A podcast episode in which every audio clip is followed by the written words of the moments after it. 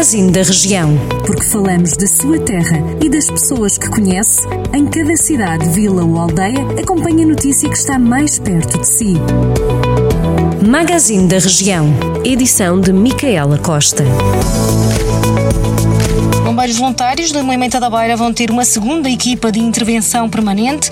O anúncio foi feito pela Câmara Municipal, que aprovou o protocolo para a sua criação. O documento tinha sido assinado recentemente pela autarquia, pela Associação Humanitária e pela Autoridade Nacional de Emergência e Proteção Civil. A equipa deverá entrar em funcionamento em breve, contando com cinco elementos da corporação que vão prestar socorro de forma permanente à população de Moimenta da Beira. Taboaço está entre os conselhos que vão integrar o projeto Idosos Ativos. A iniciativa quer ajudar um total de 60 idosos que vivam sozinhos, construindo-lhes uma rede familiar e de proximidade, com a colaboração de familiares próximos, autarquias, parceiros sociais, voluntários e GNR.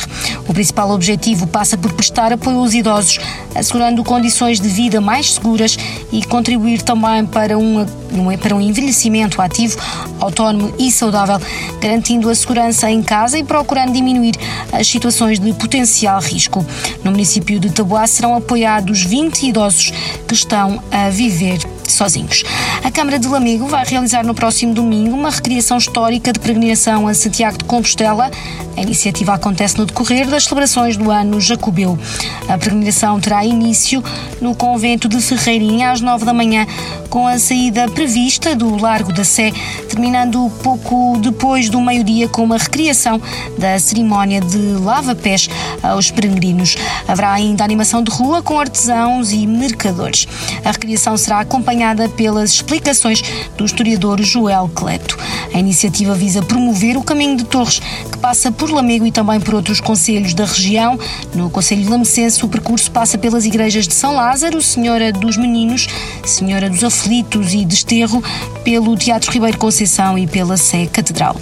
As tradições que marcavam a Feira de São Mateus regressam hoje ao recinto do Certame Franco em Viseu, no âmbito da iniciativa Verão, na cidade de Jardim. O Parque Aquilino Ribeiro vai também receber diversos espetáculos e concertos.